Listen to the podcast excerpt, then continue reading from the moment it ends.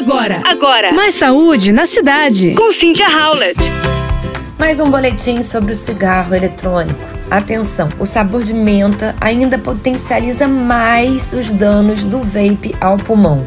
Portanto, adicionar sabor de menta aos líquidos do cigarro eletrônico gera um número maior de micropartículas tóxicas e está associado à piora da função pulmonar dos usuários. A conclusão é de um estudo da Universidade de Pittsburgh, nos Estados Unidos, publicado recentemente na revista científica Respiratory Research. Atenção, muitas pessoas acham, especialmente os jovens, eles assumem erroneamente achando que o vaping é seguro. Mas mesmo as misturas de vaping sem nicotina contêm muitos compostos que podem potencialmente danificar os pulmões. Só porque algo é seguro para consumir como alimento não significa que seja seguro para inalar. Nesse estudo, os pesquisadores usaram um sistema robótico que imita a mecânica da respiração humana e o comportamento do vaping. Ao imitar com precisão a temperatura, umidade e volume volume e duração da tragada, essa máquina pode simular o padrão de respiração saudável e doente e prever com segurança a toxicidade pulmonar relacionada a cigarros eletrônicos.